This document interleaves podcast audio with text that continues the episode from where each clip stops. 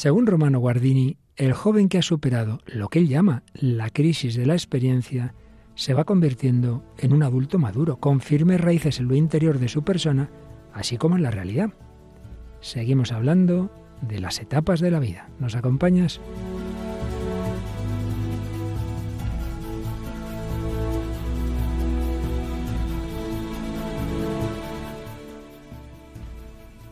El hombre de hoy y Dios con el padre Luis Fernando de Prada.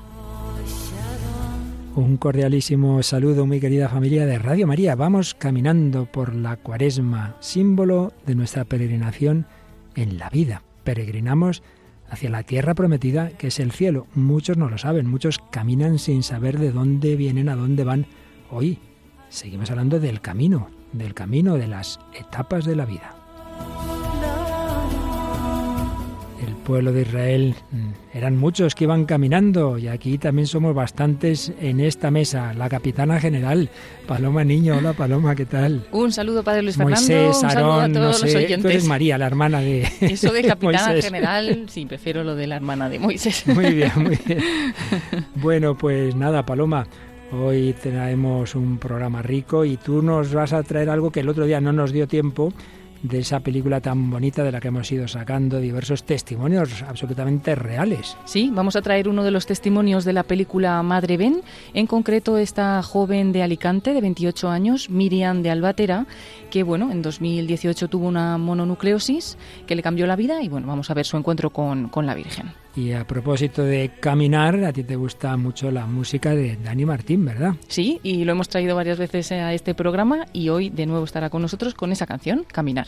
Caminar. Bueno, y nuestro experto en literatura, José García. ¿Qué tal, José? Un saludo, padre. No sé si experto, pero bueno, algo intento. Intentando acercarte a ello. Intentando. Hoy hablaremos en la sección literatura del libro Nubosidad Variable de Carmen Martín Gaite, que cuenta la historia de Mariana y Sofía, que son dos amigas que se reencuentran después de 30 años sin saber nada la una de la otra.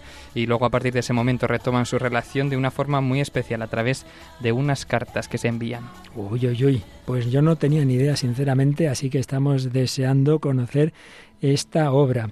Y bueno, nos quedaba un cortecito de esa película tan bella de la que hemos hablado ya en varios programas, ¿verdad? Excepto para descubrir un poquito el final y para animar a los oyentes. Sin descubrirlo, ¿eh? No, no vamos a hacer, spoiler. No, no, no, no. sí, bueno, la historia está. Y nos acompaña una semana más, ya se lleva haciendo adicta a este programa, nuestra querida periodista cubana Merlis. Hola Merlis, bienvenida de nuevo. Gracias, padre. Un saludo también a los oyentes y un placer estar de nuevo con este equipo del Hombre de Hoy Dios. Bueno, tú hiciste Misión País, ¿verdad? Sí. Eso es algo yo creo que empezó en Chile y traemos una canción de un grupo chileno que es Betsaida. Y que esa, esa canción Paloma, fíjate cómo se titula. Quiero caminar contigo, en este caso con María. Al principio no sabemos muy bien con quién camina Dani Martín, pero nosotros queremos caminar contigo. Bueno, contigo, mm, aquí no solo es con María, porque esa es la de, la de Atenas Bénica, es con el Señor. Pero claro, con el Señor está la Virgen María. Y vamos a empezar hoy, si nos da tiempo, porque luego el tiempo siempre se nos va, Merlis, con una película que me has contado que tú ya la, la viste hace tiempo y que te gustó, ¿verdad?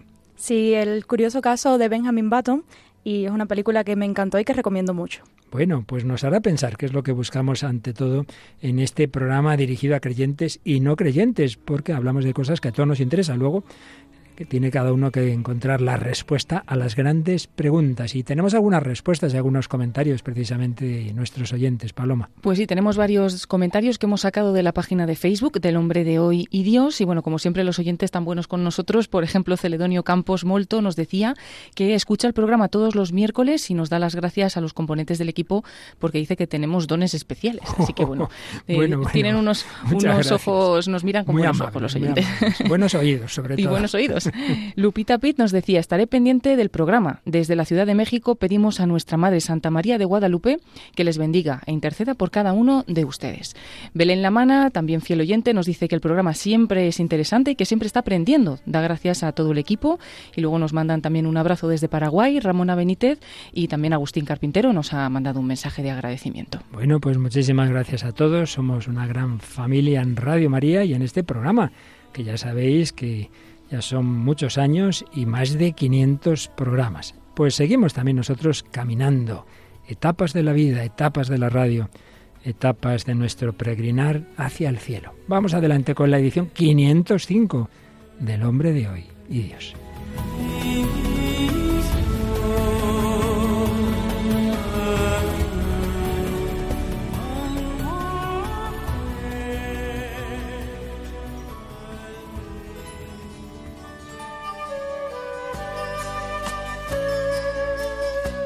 Las etapas de la vida, así se llama este largo bloque por el que vamos discurriendo desde hace ya bastantes semanas y así se llama una obra breve pero sustanciosa como todo lo suyo que escribió Romano Guardini, este teólogo que a pesar de su nombre y apellido italiano era alemán.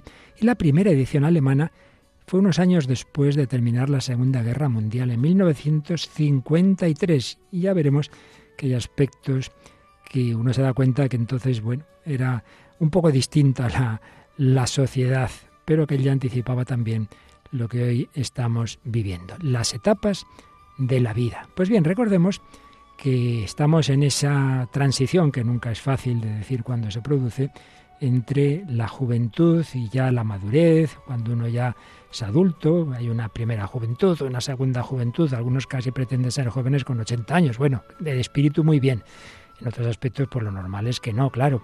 Entonces hablaba Romano Guardini, recordad el día anterior, de que el joven pues se cree que puede con todo, tiene muchísimas ilusiones, esperanzas, expectativas, pero tiene que pasar la crisis que él llamaba de la experiencia, y es que luego las cosas no son tan fáciles, están sus límites de él, de la realidad que le rodea, de tantas circunstancias. Y terminábamos diciendo que según mm, eh, atraviese esa crisis de encontrarse con lo fáctico, con la realidad, eso puede terminar en algo malo, cuando, por ejemplo, se mantiene rígido en sus ideas, aunque haya chocado contra toda la realidad, en un doctrinarismo, un absolutismo o un eterno revolucionario, o por el contrario, que se haga un cínico y piense, si es que hay que ser realista en esta vida, todo relativo, ¿para qué luchar?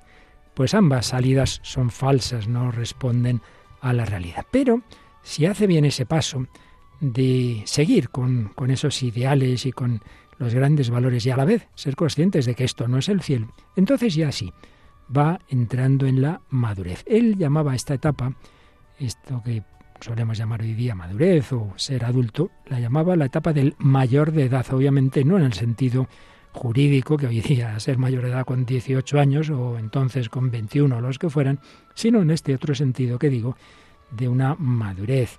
Concretamente, decía, le doy a esta expresión un sentido personal.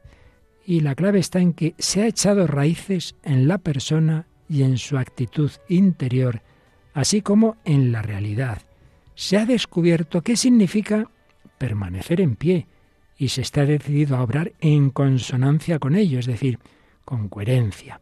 Y entonces se desarrolla lo que, decía él, se suele denominar carácter en cuanto firmeza interior de la persona, que no es rigidez o endurecimiento de los puntos de vista, sino la fusión del pensar, sentir y querer vivos con el propio núcleo espiritual. Me parece una magnífica descripción, una fusión del pensar, sentir y querer, con el núcleo espiritual y con una serie de valores que van adquiriendo cada vez, y repito que estamos hablando de 1953, un significado especial, la fidelidad a las obligaciones asumidas, el cumplimiento de la palabra dada, la lealtad a quien ha puesto su confianza en nosotros, el sentimiento del honor, como un órgano casi infalible para saber qué es recto y qué no lo es, qué es noble y qué es vulgar, la facilidad para distinguir en las palabras, conductas y resultados lo genuino de lo inauténtico.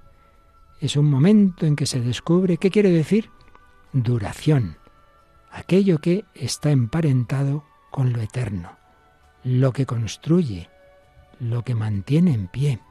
La persona descubre también qué quiere decir fundar, defender, crear tradiciones, descubre qué estéril y miserable es apartarse una y otra vez de la línea de acción de quienes nos precedieron y pretender querer empezar siempre de cero.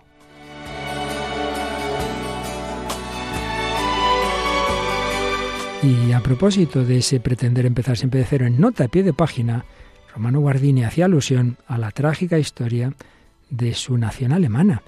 Hablaba de cómo en los últimos tiempos se había pretendido empezar de cero como ocurrió con el Tercer Reich. Y bien sabemos qué consecuencias tuvo ello. Pues bien, después de este primer subcapítulo, digamos, eh, explicando un poco qué entendía él por esa mayoría de edad, en un segundo momento eh, indicaba que aparece, si se va haciendo bien esta evolución, bien marcada la personalidad, masculina o femenina, en la que la vida puede apoyarse, porque ya no se deja llevar por los impulsos inmediatos y por el fluir de los sentimientos, sino que ha entrado en la esfera de lo permanentemente válido.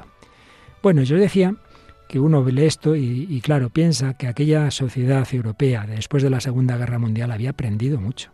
Se había dado cuenta de a qué desgracia se ha llevado las ideologías que llevaban imperando en Europa siglo y medio, por así decir, desembocando en los totalitarismos, llevándonos a esa guerra terrible, y que eso no podía ser, que había que apoyarse en principios prepolíticos. Es cuando surge la idea de una Europa edificada sobre fundamentos cristianos, es cuando se, se unen aquellos grandes políticos, Adenauer, de Gasperi, todos aquellos que construyeron esa Europa cristiana y que por desgracia después esto se fue debilitando. Y ya un poco lo anticipaba Guardini, porque ya veía también después de hacer esa descripción tan estupenda, pero veía síntomas de descomposición de la familia. Para ser realmente padre o madre, escribía, no basta poder engendrar, se precisan también la firmeza interior, la tranquila fuerza para poner orden, mantener, continuar, en la que se basan lo que conocemos como familia y hogar. Pero señalaba que se iba extendiendo una impresión de que la existencia, está regida por personas inmaduras. Y de ahí se deriva la profunda preocupación de si unas personas que tan difícilmente llegarán a un auténtico enraizamiento en sí mismas, serán capaces de dominar de forma humana su propio poder, o si por el contrario, caerán en manos de ese mismo poder y de sus titulares colectivos, el Estado, los sindicatos, los encauzadores de la opinión pública. Madre mía, qué texto. Esto me está recordando, según lo leo a McIntyre, que hablaba de los nuevos bárbaros. Así como cayó el imperio romano llegaron los bárbaros, hoy hay otros bárbaros. Pues sí, me temo que esto es así.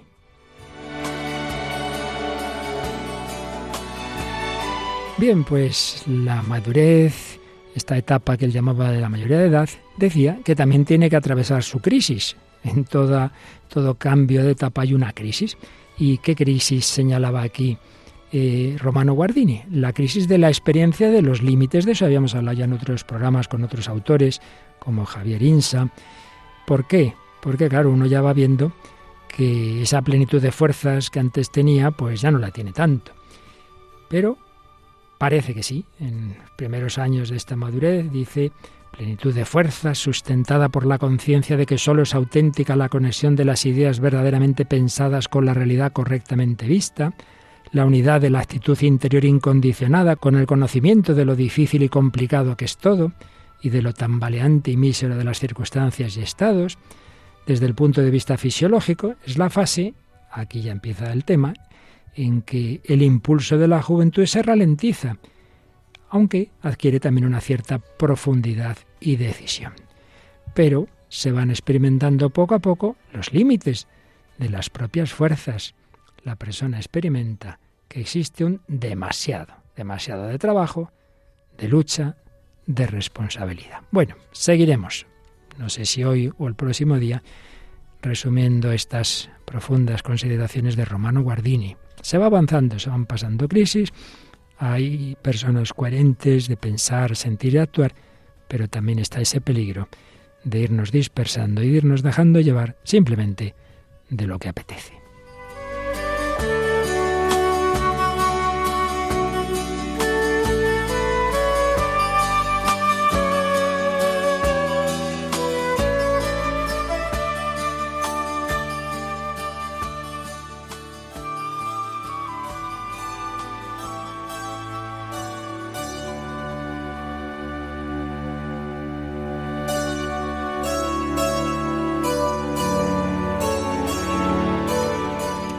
Seguimos en Radio María, en El Hombre de Dios, edición 505, con Paloma Niño, José García y Merlis Pereira.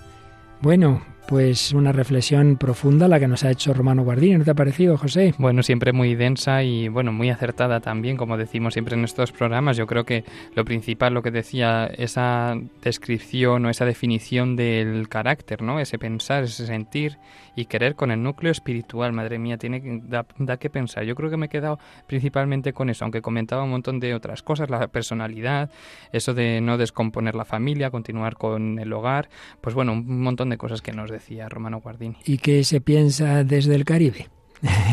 Merlis Pereira. Bueno, a mí me quedaba resonando lo de la crisis de la experiencia de los límites, porque a veces llegan situaciones en las que nos vemos por primera vez y en efecto empieza a aparecer ese demasiado, como, como dice Guardini, en el que pues tenemos que probarnos y, y vernos y redescubrirnos en nuevas situaciones y en nuevas experiencias de vida. Desde luego, si alguien puede decir algo de eso en esta mesa, es Merlis, porque para los que no oyeron programas anteriores, ella ha dejado recientemente su país, y como sabemos es una situación allí pues de totalitarismo, aprovechando que se vino la JMJ de Portugal, pues aquí nuevo país, nueva cultura, nuevos trabajos, abriéndose camino entre muchas dificultades, pero con ánimo y esperanza, ¿verdad, José? Nos enseña a todos. Pues claro, siempre nos lo enseña con su ejemplo y con su forma de vida. Claro que sí, pues caminando, caminando vamos unos y otros a través de las etapas de nuestra vida y Caminar se llama la canción que nos traes. Bueno, antes de nada, Paloma, ¿algún eco de lo que acabamos de leer de Guardini en que te has fijado más? La verdad que es muy interesante, tomamos aquí todos nota y me he quedado también con Merlis como esa parte de, de ya una vez que se está más o menos en la madurez, pero volver a esa crisis otra vez de la experiencia cuando aparece ese demasiado, ¿no? Es decir, que aunque pensemos que en algún momento ya hemos llegado a nuestro tope, no, la vida siempre avanza, ¿no? Y siempre encontraremos esas crisis y siempre habrá que seguir profundizando en esa madurez y y bueno, quiero escuchar el próximo programa para saber cómo sigue con, ah. con, lo del demasiado. Eso está muy bien. Me he quedado ahí con ganas. De momento, cuéntanos cómo habla de los caminos de la vida la canción que nos traes. Pues sí, traemos eh, una canción de Dani Martín, que ya lo hemos traído en otras ocasiones a este programa. Es uno de los artistas más importantes de los últimos 15 años en España y sus canciones marcaron una generación durante toda una década, de 2000 a 2010, al frente del exitoso grupo El Canto del Loco. Más de dos millones de discos vendidos, un récord de ventas de entradas, infinidad de premios, bueno, hasta que finalmente la banda puso punto y final de manera indefinida su trayectoria, pero Dani Martín pues siguió en solitario, ¿no? En octubre de 2010 publicó su primer disco en solitario y en septiembre de 2013 el segundo con el nombre suyo propio, se llamaba también el disco Dani Martín y en este disco pues estaba esta canción que vamos a escuchar hoy, es la canción Caminar, es un tema con percusiones así un poco agresivas, potentes, enérgicas, algo diferente a, los, a lo que Dani Martín pues tenía acostumbrado a sus seguidores en su carrera y bueno, reflejaba también un poco el crecimiento y la madurez como compositor de, este cantante. Y, bueno, lo vamos a, escuchar, es además como una precuela de otra canción que fue muy famosa de Dani Martín, la canción Cero. Y eh, más o menos lo que quiere decir es como el tránsito caminando desde un lugar árido en pos de aquello que nos da la felicidad y que nos haga volver a brillar, como pasar una crisis, ¿no? O sea, que nos viene muy bien en, en este programa. Y bueno, también explican que en el caso de Dani Martín esto que le por lo que camina y detrás de lo que va es precisamente la música. Escuchamos.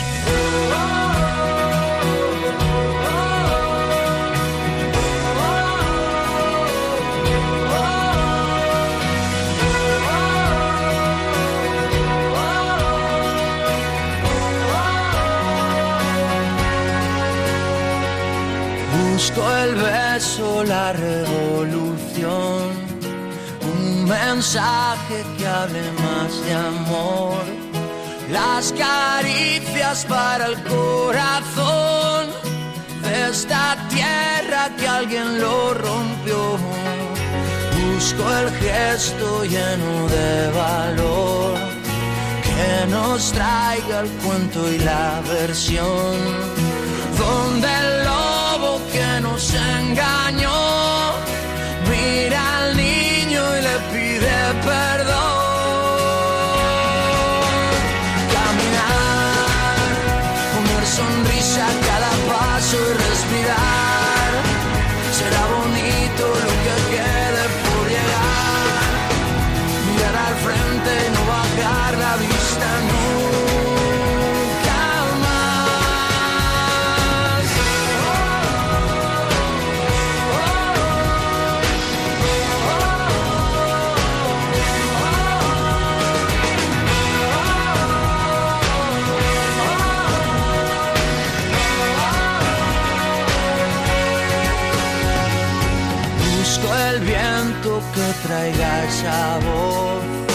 Que se lleve al pésimo escritor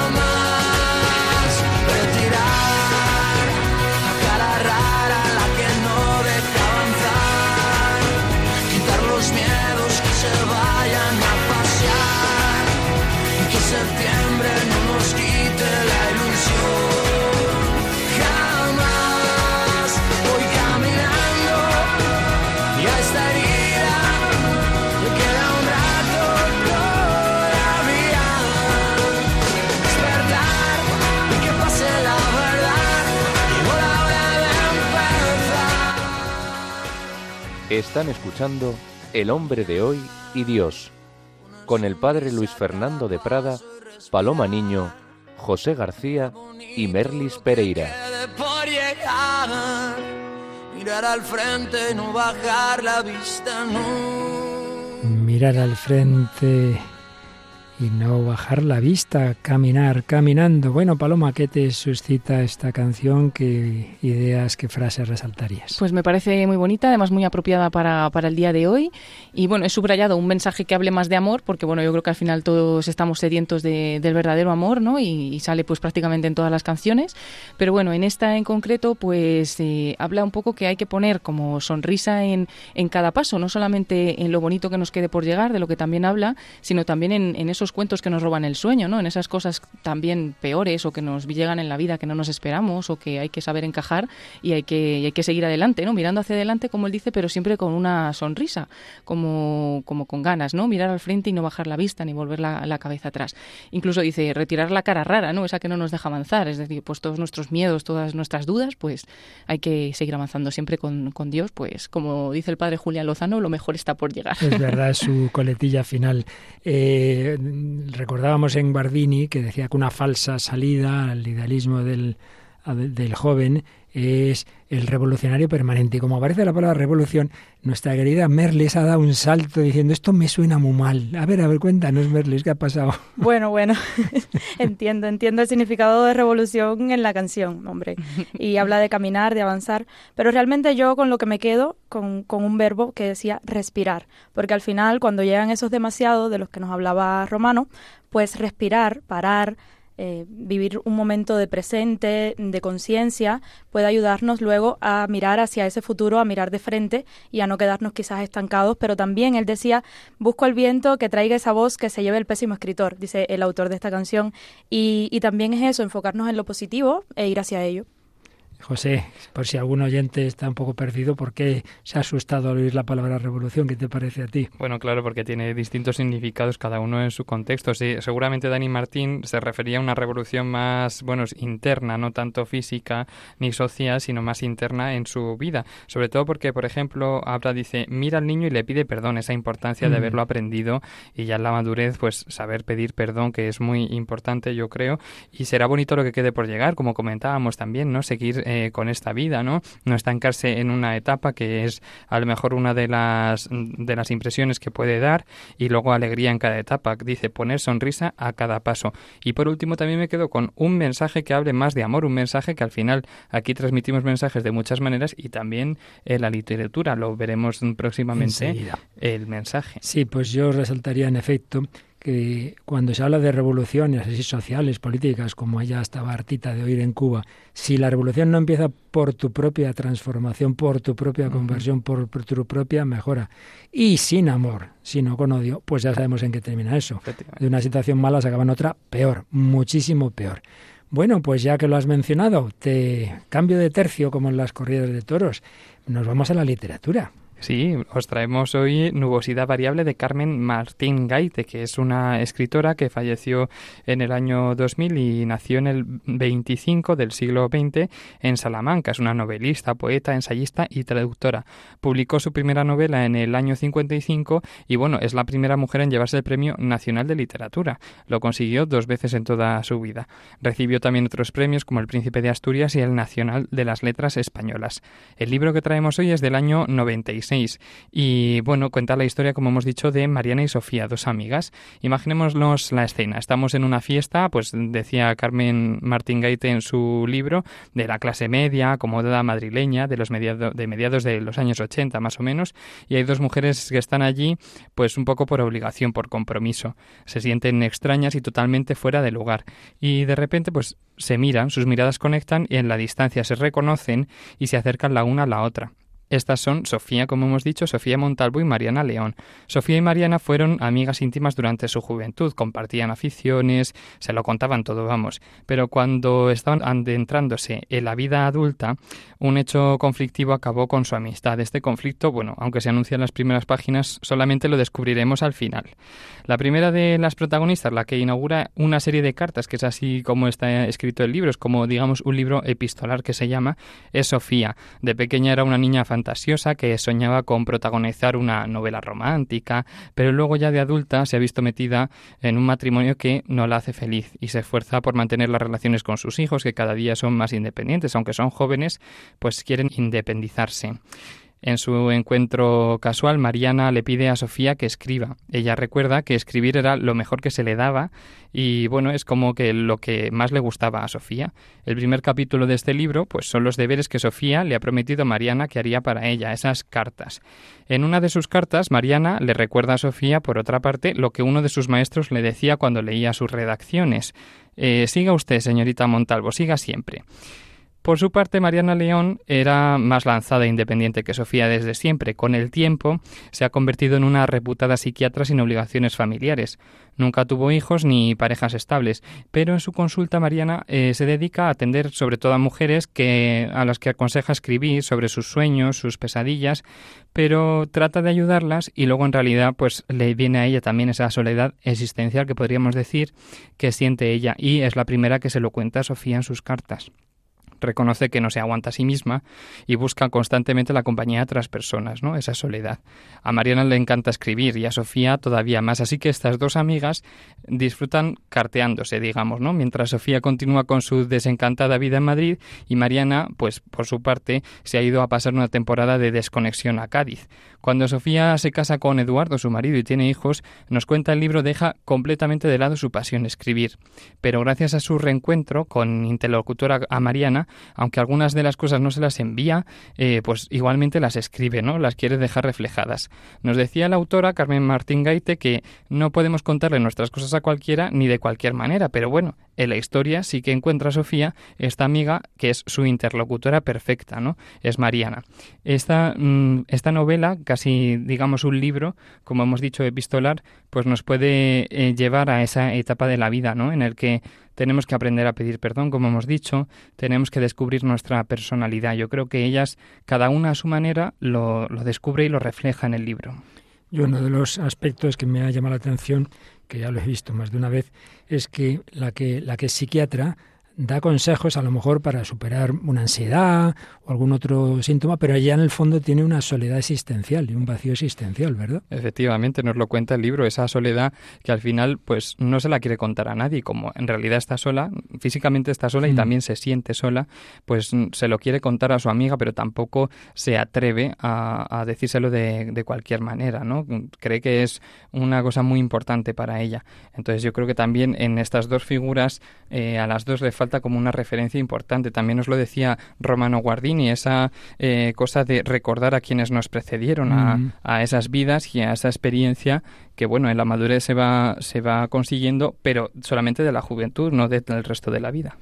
Bien, pues vamos a retomar ya para concluir nuestra reflexión sobre la película Bella, de la que hemos ido hablando en semanas anteriores. No vamos a volver a presentarla, simplemente a recordar que los protagonistas son estos dos jóvenes ya entrando también en una edad más madura. Él ha tenido el trauma de haber atropellado sin querer a una niña pequeña, lo cual le cambió la vida, renunció a sus planes deportivos y está trabajando en el restaurante de su hermano. Y ella, pues, ha quedado embarazada y, y está planteándose el aborto. Pero él se la lleva, después de los diálogos en que oíamos, en que le intenta dar razones y tal, pero ella está sola y se lleva a casa de sus padres. Nos damos cuenta del contraste, lo oíamos la semana pasada, entre las dos familias. La familia de él, una familia feliz, alegre, en la que hay una acogida de, de, unos y de otros. Y ella pues había tenido una, una historia triste, lo cual nos permite ser comprensivos de esas situaciones, pero eso no quita que la opción a la que está inclinándose pues no es precisamente muy buena. Vamos a escuchar lo último, el último diálogo que porque así lo siguiente ya sería decir cómo termina la película y eso pues ya sí que lo dejamos porque vale la pena ver. Bella con Eduardo Verástegui, esta película de 2006 dirigida por Alejandro Monteverde.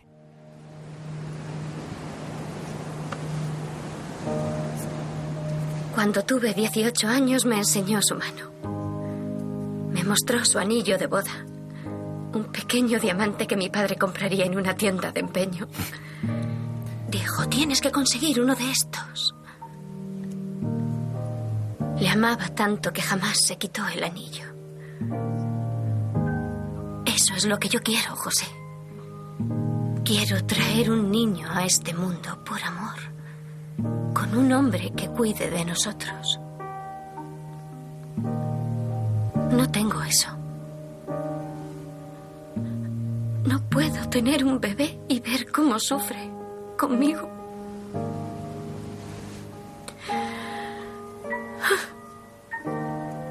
No sé lo que estoy haciendo.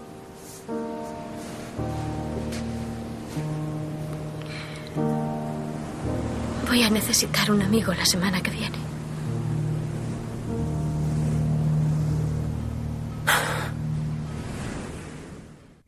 Bien, para el que no escuchó el programa anterior, eh, ella está hablando de su madre. El padre murió cuando ella tenía 12 años, la madre se quedó tremendamente traumatizada, se, se hizo difícil la relación madre-hija, la madre muy encerrada en su dolor, pero tiene este recuerdo. Cuando la hija llega a los 18 años, la madre le transmite lo que ha sido para ella el, el amor matrimonial y ella lo quiere eso. Pero claro, lo que le ha ocurrido dice, no, yo como voy a tener un niño en estas circunstancias y necesito un amigo. Este se está haciendo su amigo, es el que está a su lado y ya digo, no vamos a decir qué va a pasar, pero bueno, de esta escena en qué os fijáis. Bueno, sobre todo en no perder ese anillo, ¿no? Que a lo mejor mm, eh, hay situaciones en las que dices, bueno, si ha muerto mi marido, pues me quito el anillo, o si me ha tratado mal, me quito el anillo. Pues no, eh, esta hija ve realmente qué es lo que quiere para su vida, ¿no? Ese amor verdadero, pero no en el sentido romántico, sino ese amor real, ¿no? Con alguien que cuide de nosotros y yo también eh, digo, con alguien que nos acompañe, ¿no? Que juntos hagamos este camino de la vida. Merlis. Sí, ya Guardini hablaba de lo permanentemente válido, decía, y es lo que también anda buscando Bella para su vida. Habla de esto mismo, de, de que jamás se quitó el anillo, y, y, eso quiere ella, alguien que la elija también permanentemente. Y otra cosa en la que me fijaba es la evolución que ha tenido el personaje desde el inicio de la película. Sí, ella al principio no se abría, al principio no hablaba, estaba como, se sentía muy sola y luego encontró al interlocutor perfecto, pues como Sofía, la de las cartas, su amigo y, y pues avanzó. Y lo demás, ya digo, pues lo dejamos. Paloma, ¿algún comentario? No, igual que, que todos, pues eh, ese, esa necesidad de tener siempre a alguien cerca. En este caso, pues ella ha encontrado a este chico, ¿no? Con el que puede abrir su corazón y como dice bien Merlis, pues se ha visto un gran desarrollo en, en ella. Y bueno, pues como siempre también ver que en el interior de las personas al final siempre está esa búsqueda de un amor para siempre, ¿no? Incluso aunque ella se encuentre en esta situación en la que está, que ha quedado embarazada y demás, pero en lo que ella quiere realmente es alguien que esté siempre, ¿no? Un amor que, que dure para siempre. Es lo que todos buscamos y, hay que saber ayudar a otros a encontrarlo. Bueno, pues hemos hablado en varios días y también hoy mismo de que muchas veces si uno ha tenido una buena infancia, juventud, si uno está sano, se cree que puede con todo, que se come el mundo, y esto le pasaba a la chica que nos traes, de que sacamos del testimonio real, pero que está recogido en esa película tan recomendable, que además la tenéis abierta en YouTube, Madre Ben. Pues sí, por recordar rápidamente, Madre Ben del año 2022 y que realmente es una película de Andrés Garrigó y Pablo Moreno que lo que hace es recordar esa peregrinación con la Virgen que se hizo en plena pospandemia del COVID-19 en el año 2021, una imagen de María Inmaculada que recorrió 10.800 kilómetros durante seis meses, pues a lo largo de gran parte del país. Incluso salió desde Éfeso, eh, allí hubo una misa de inicio, pues haciendo como ese guiño a que la Virgen cuando visitó a Santiago en Zaragoza, pues ella vivía en Éfeso, en Turquía. De Éfeso volaron a Zaragoza, de Zaragoza a Santiago y de Santiago al Cerro de Los Ángeles. Bueno, todo muy pensado, ¿no? Que recorría esos lugares tan especiales de, de España. Y la película recoge ese espíritu y sobre todo va contando los testimonios de las personas que se iban encontrando con, con la Virgen, a veces de la forma más improvisada. Y vamos a escuchar el testimonio de Miriam de Albatera. Como decíamos, era de Alicante, tenía en aquel momento 28 años y desde 2018, esto era ya 2021, pues en 2018 ella tenía una mononucleosis infecciosa que le había cambiado totalmente la vida. Mi nombre es Miriam, tengo 28 años y soy de Albatera, un pequeño pueblo de Alicante. Tenía una vida en Madrid bastante, bueno, montada según mi, ¿no? mis esquemas, ¿no? mis planes y pues eso, mis amigas, mi pareja, eso, y mi universidad, o sea, todo, no sé, pues una vida de una chica de mi edad, ¿no? Y, y nada, bueno, estaba opositando, bailaba, hacía muchísimo deporte, en fin, todo, pues eso, eh, un ritmo muy, muy, muy, muy frenético. Y en 2018, de repente, pues empecé con una, como una especie de faringitis muy fuerte, que fue una mononucleosis infecciosa, y a raíz de ello empecé a notarme una fatiga extrema, extrema, extrema, no podía moverme de la cama, me costaba levantarme, dolores en todos los... Vamos, me, me dolían hasta las pestañas. Se tuvo que venir aquí con nosotros y cuando nos dijeron ayer la fe la enfermedad que tenía, pues el hospital entero se nos cayó encima, ¿no? Vinimos las dos en el tren llorando, ¿no? Porque lo primero que le pregunté yo al médico es, ¿qué tratamiento hay o qué hay? Me dijo, señora, esta enfermedad no tiene tratamiento, no tiene cura. Esta enfermedad tiene paliativos. Miriam va a tener que renunciar a todo lo que está haciendo ahora porque ella va a ir deteriorándose. Yo decía a mí, al principio era, esto no va conmigo, ¿no? O sea, yo, yo me voy a poner bien, en unos meses yo creo que esto... Pero el médico mismo me dijo, tú, o sea, esto es así, vas a tener estas limitaciones, de momento no hay cura, es una enfermedad incurable. Eh, digo, bueno, encefalomielitis miálgica se llama. Entonces, pues pues empezó el periplo, ¿no? Lo que pasa es que nos afectó a nivel de salud, yo cogí una depresión, yo era funcionaria en el Ayuntamiento de Albatera. Mi marido también, pues, también, pues el estado de ánimo muy mal, porque pues Miriam ha sido siempre una chica fuerte, que ha sido un poco el motor de sus hermanos, de todo, ¿no? Entonces, de repente verla aquí como una persona de 80 años que no se levantaba prácticamente de la cama, ya lloraba mucho, me quiero morir un día detrás de otro. Y tuve una crisis de fe tremenda, o sea, tremenda de bueno, o sea, todo lo que escupía por mi boca era veneno. O sea, no quería que viniera nadie a verme. Y yo siempre decía, de lo que yo era antes, o sea, me comparaba muchísimo y, y eso me hacía muchísimo sufrir. Bueno, cuando empezó la peregrinación me enteré que venía a San Bartolomé, que es un pueblo muy cercano, y digo, yo tengo que estar allí para recibir a la Virgen. Entonces, pues fue una misa preciosa, y nada, y terminó, entré a saludar al sacerdote a la, a la sacristía y conocimos a una amiga en común y me dijo, Mónica, ¿por qué no le decimos a, Enrique, que es el que lleva a la Virgen, que pase por tu casa? Y, le dije, pero eso es imposible. Fui allí y nada, y entonces hablamos con Enrique y Enrique nos dijo, bueno, tú pídeselo a la Virgen, si ella quiere ir a tu casa abrirá hueco. Y nada, pues eh, lo recé, lo puse en oración y al día siguiente pues me llamó, no, es que no me lo podía creer, si es que aún lo pienso se me ponen los pelos de punta, o sea, es que me emociona muchísimo. Cuando lo vi llegar con el coche y la vi bajar, o sea, sin palabras.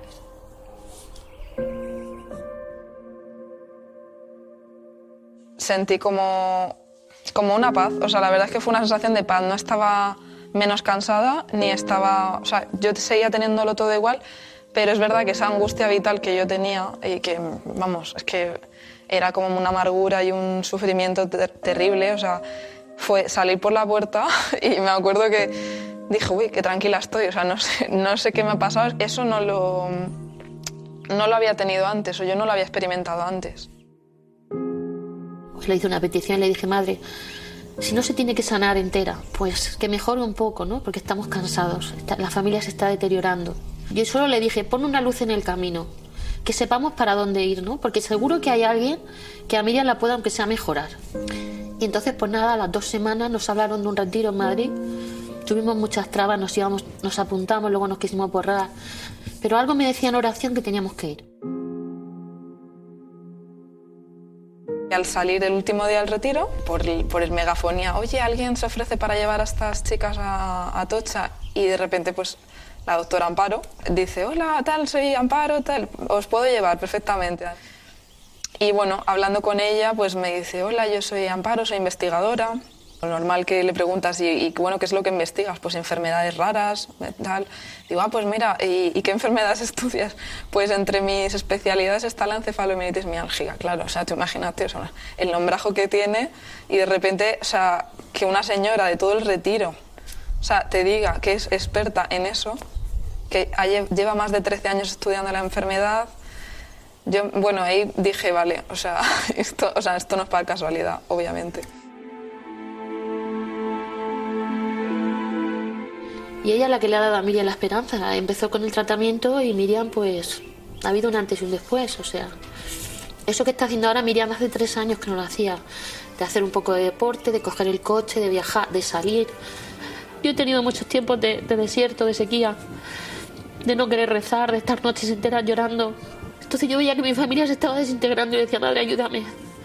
Entonces, el venir ella aquí, yo creo que fue esa tabla que, de salvación, porque la, la mejora de Miriam, ¿no? O esa, o esa, posible mejoría de ella es la que realmente a nosotros nos ha mejorado a todos. Sus hermanos están súper contentos, mamá. Está Miriam como nunca. Su padre viene, no, está Miriam aquí, qué bien, ¿dónde se ha ido? O sea, hemos recuperado la ilusión, ¿no? Entonces, bueno, pues por eso la Virgen es, es lo más.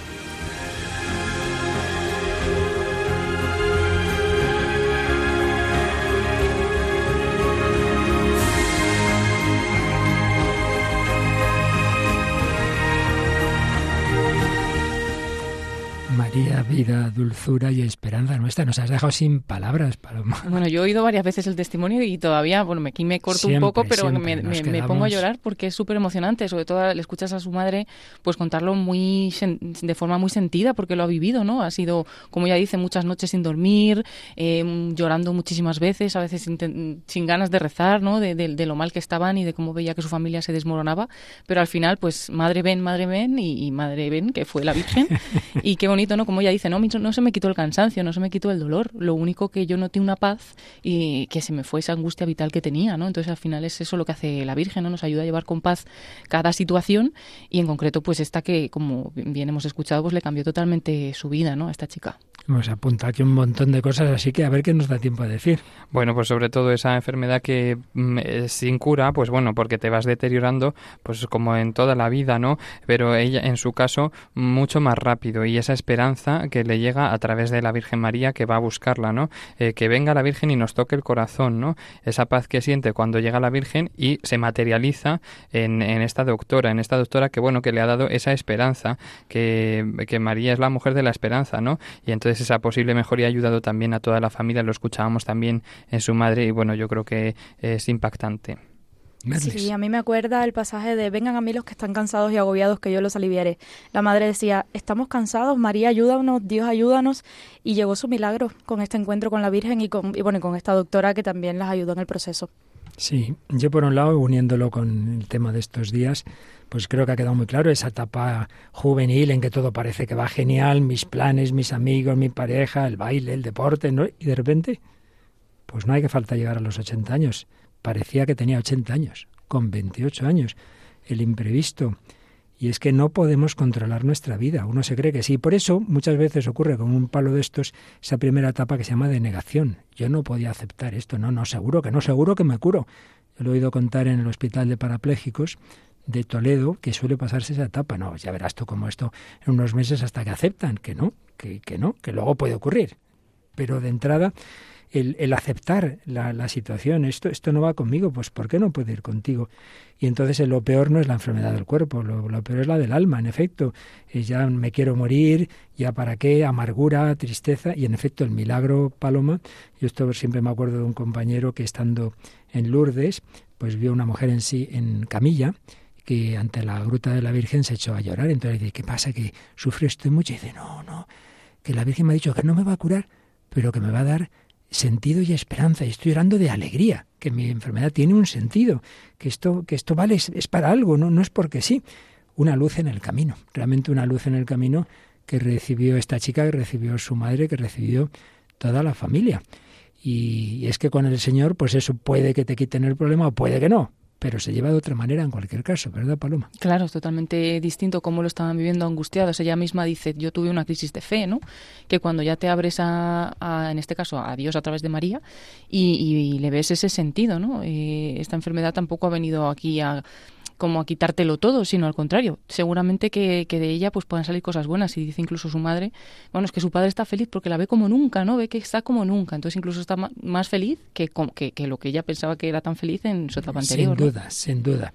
Bueno, pues esa es la clave, lo, cómo vivimos las cosas. Y justo, pues nos da tiempo a iniciar un poquito pues una de esas películas que, como tantas veces decimos en este programa, no todo lo que traemos es que nos, nos parezca al 100% maravilloso, sea un libro, sea una película, sea una canción, pero siempre con esa vocación de descubrir debajo de todo los deseos buenos, los, las reflexiones interesantes, las grandes preguntas, pues hay muchos deseos buenos y grandes reflexiones y grandes preguntas, no siempre con todas las respuestas adecuadas, pero una película que va más allá de, de un cuentecito. Y estamos hablando José, del... De la película El curioso caso de Benjamin Button, esta película de Estados Unidos del año 2008, que bueno, es digamos un poco de ficción, pero sí que nos lleva a la realidad con esta historia. Comienza el día en el que el huracán llega a Nueva Orleans, donde se hace esta película, y la anciana Daisy está en casi en el lecho de muerte, ¿no? En el hospital. A su lado está su hija Caroline, y bueno, Daisy pide a Caroline que le lea en voz alta el diario de un amigo suyo de toda la vida, Benjamin Button. Y bueno, eh, relata toda su extraordinaria vida, ¿no? Un, que el, aspecto primordial o el principal no es el envejecimiento hacia atrás, eh, que ha estado diagnosticado varias veces con enfermedades de envejecimiento al nacer, eh, con pocas posibilidades de supervivencia, pero sobrevive y se vuelve más joven con el tiempo. Y es abandonado Benjamin por su padre biológico, es Thomas Button, después de que su madre muriera en el parto.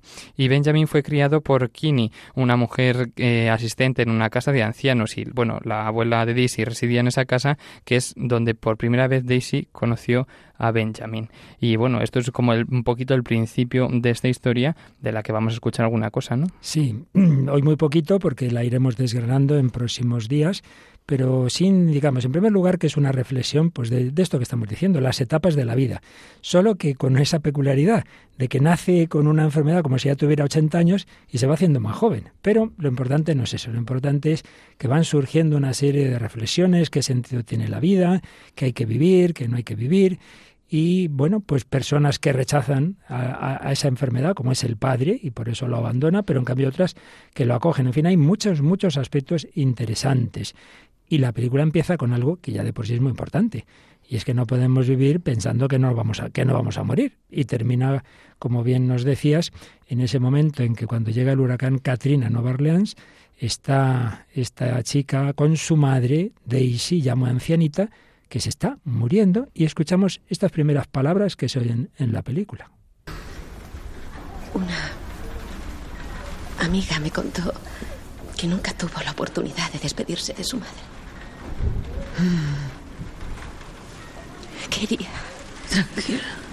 Quería decirte que te voy a echar mucho de menos, mamá.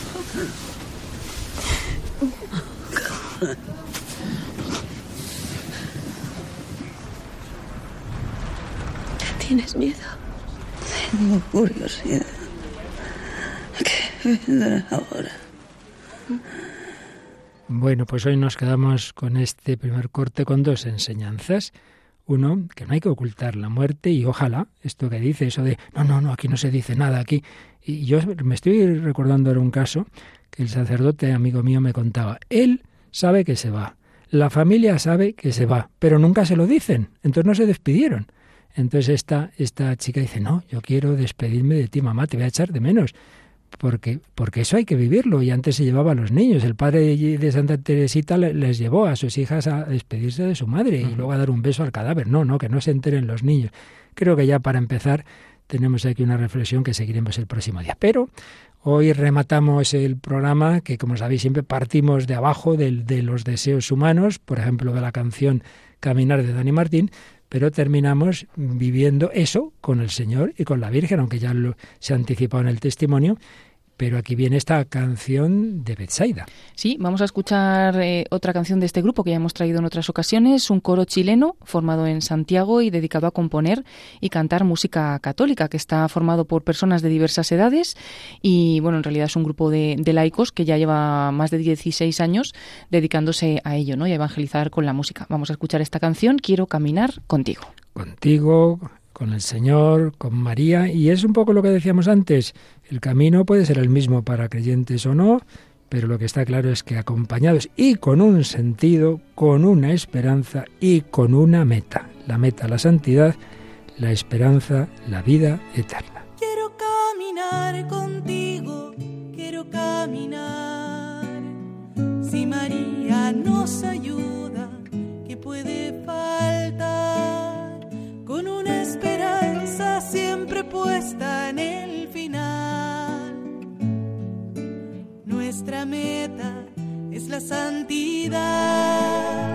Quiero caminar, quiero contigo, caminar quiero contigo hasta el final. Si María nos Nos ayuda, ¿qué puede faltar? ¿qué puede faltar? Abracemos cruces juntos hasta el final.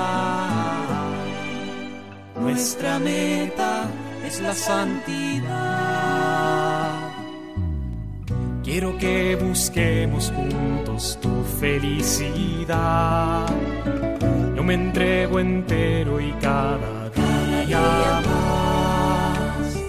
Porque amando siempre, dando todo y sin dudar, encuentro también mi felicidad. Quiero caminar, Quiero contigo, caminar quiero contigo caminar hasta el hasta el final. Si María Nos ayuda ¿qué puede faltar? con una esperanza siempre puesta en el final. Nuestra meta es la santidad. Quiero que invitemos a Jesús a caminar,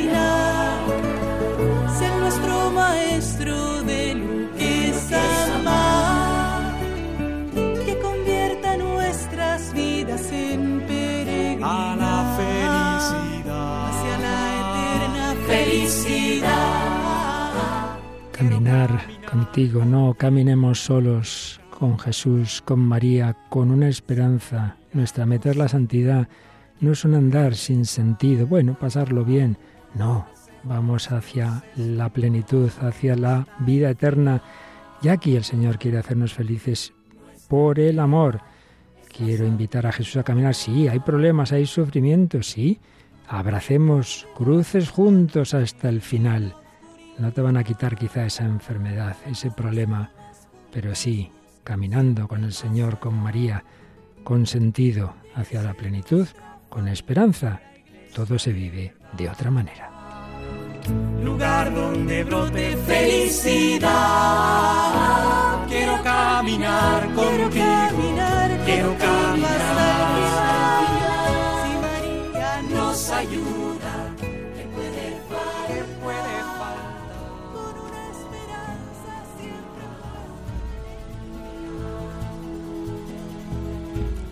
Caminar contigo y también caminar por esta cuaresma, la esperanza puesta en la Pascua de Resurrección, que nos abre la puerta del cielo, que hace posible superar nuestros pecados y el Señor de lo negativo sacar lo positivo, la gracia, la misericordia, la vida eterna, la felicidad. Bueno, yo creo que hemos aprendido hoy un montón de cosas. Merles Pereira, última palabrita. Muchísimo, hemos aprendido mucho sobre el camino, sobre la felicidad, sobre las metas en lo permanente, en la santidad.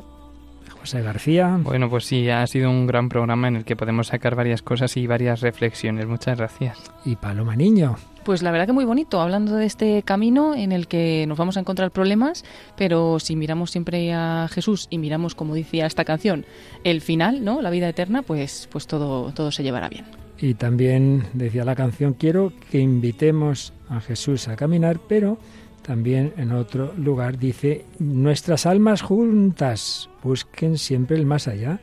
Llega a ser nuestra familia iglesia de verdad. Bueno, eso pasa también en Radio María una gran familia y por eso esperamos vuestros comentarios, ¿verdad? Pues sí, los esperamos tanto en el correo electrónico el hombre de hoy y dios arroba radiomaria.es como a través de nuestra página de Facebook. Nos podéis buscar por el nombre del programa, el hombre de hoy y dios, y ahí encontráis una publicación por cada programa y esperamos vuestros comentarios. Además también, como siempre, pondremos el enlace al podcast de este programa. Claro que sí, muchísimos lo oís en diferido en el podcast y en muchísimas naciones se va compartiendo en distintos momentos con mucha alegría porque somos una gran familia, la Iglesia y dentro de la Iglesia Radio María. Pues seguimos caminando con María hacia la santidad. Que Dios os bendiga hasta el próximo programa, si Él quiere.